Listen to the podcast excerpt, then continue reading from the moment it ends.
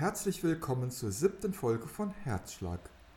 Mein Name ist Harald und ich lade dich ein, dem älteren Sohn im Gleichnis zu begegnen. Ein Festessen, Musik, Tanz! Auf dem Gutshof ist ein großes Fest im vollen Gang. Seit Jahren hat es das nicht mehr gegeben. Die ausgelassene Stimmung hat einen guten Grund. Der jüngere Sohn ist zurückgekehrt. Als wäre ein Vermisster und für tot erklärter aufgetaucht, so stand er plötzlich da. Wenn das kein Grund zur Freude ist. Nein, wahrhaftig nicht. Der Ältere ist zutiefst getroffen. Der Vater höchst persönlich hat das Fest spontan ausgerufen. Aber weshalb denn nur?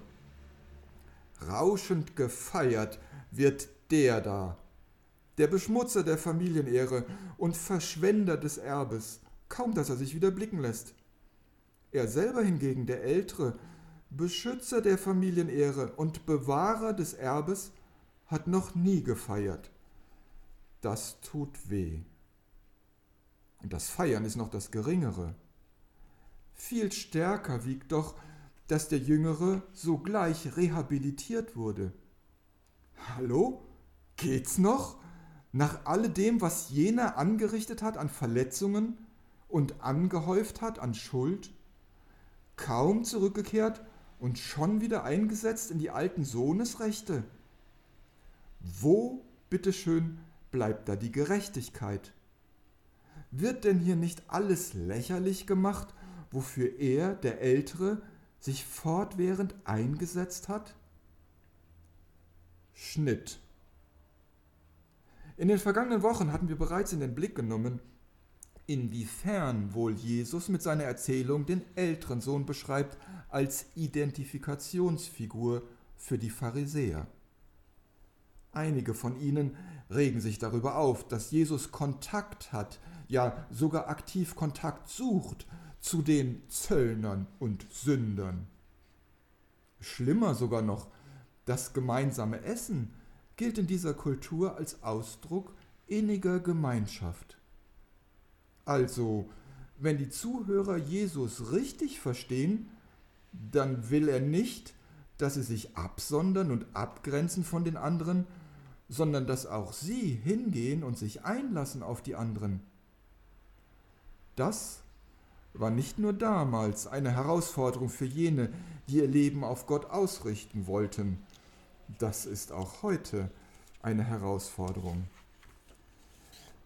Der ältere Bruder will keinen Kontakt mehr zum Jüngeren. Er verweigert ihm die Gemeinschaft. Bruderliebe hält er in diesem Fall für unangebracht. Hier liegt offensichtlich ein zwischenmenschliches Problem vor. Das zu klären und in Ordnung zu bringen, wäre das eine. Zugleich wird erkennbar, dass der Ältere auch zum Vater eine getrübte Beziehung hat. Vielleicht ist die Störung soeben entstanden durch das barmherzige und freudige Handeln des Vaters zugunsten des Jüngeren. Vielleicht aber geht die Störung zurück auf eine viel längere Entwicklung. Vielleicht hat diese Störung wesentlich tiefere Ursachen. Der Frust des Älteren ist offensichtlich. Wie stellt sich denn die Lage aus seiner Sicht dar? Vers 29. All diese Jahre habe ich mich für dich abgerackert. Alles habe ich getan, was du von mir verlangt hast. Aber nie hast du mir auch nur eine junge Ziege gegeben, damit ich mit meinen Freunden einmal richtig hätte feiern können. Der ältere Sohn schildert dem Vater seine Position. Sie bringt die tiefe Ironie des Gleichnisses zum Vorschein auf zwei Ebenen. Erstens erhält dieser zuverlässige Sohn, der gehorsam gearbeitet hat wie ein Diener, keine Belohnung und kein Fest. Hingegen erhält jener, der abwesend und verschwenderisch war, einen großen Empfang. Zweitens ist jener Sohn, der zuerst verloren war und draußen, nun drinnen. Der Ältere aber beschwert sich und steht jetzt außerhalb.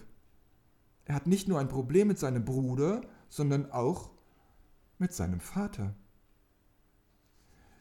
Unter der Oberfläche des Gleichnisses, das Jesus erzählt, erahnen wir nun ein anderes, tieferes Beziehungsproblem, nämlich ein geistliches.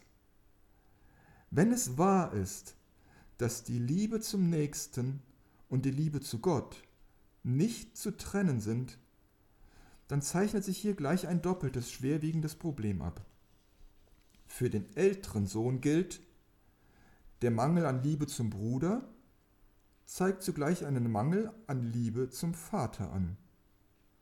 Für uns gilt, unser Mangel an Liebe zu unseren Mitmenschen zeigt einen Mangel unserer Liebe zu Gott an.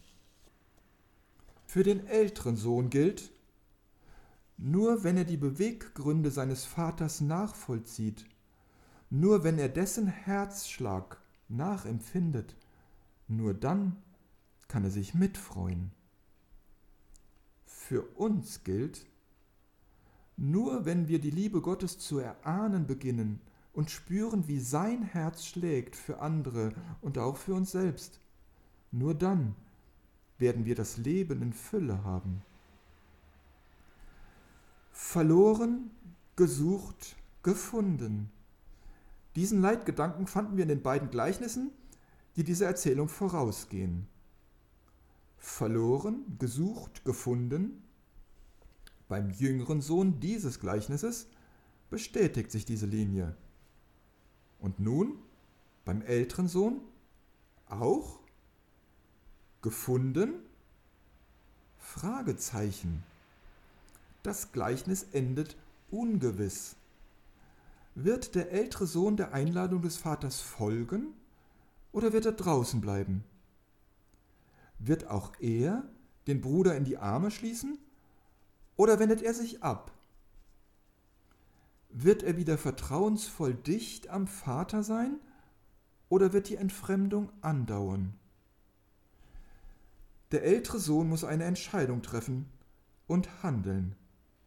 Nun liegt es an ihm. Jesus konfrontiert seine Zuhörer mit dieser Spannung. Rembrandts Gemälde entlässt die Betrachter nicht aus dieser Spannung. Wir stehen heute selber vielleicht in dieser Spannung. Die Einladung des Vaters gilt. Seiner Person werden wir uns in den nächsten Wochen zuwenden. Für diese Woche gebe ich euch folgende Gedanken mit. Der liebende Vater ist dem Älteren ganz nahe. Das Wohlwollen des Vaters gilt ihm und dessen ganzer Reichtum steht ihm zur Verfügung.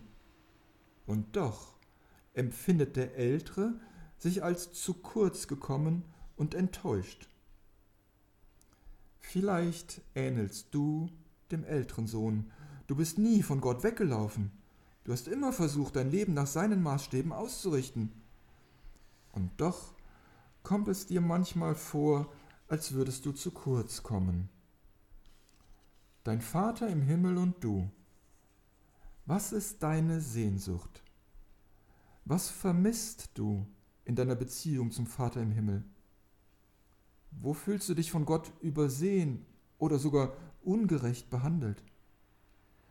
Welche Erfahrungen machen es dir schwer, an Gottes Liebe zu dir zu glauben? Welchen Schritt braucht es, um Gottes Liebe ganz neu zu erfahren? Und wer könnte dir vielleicht dabei helfen, diesen Schritt zu gehen?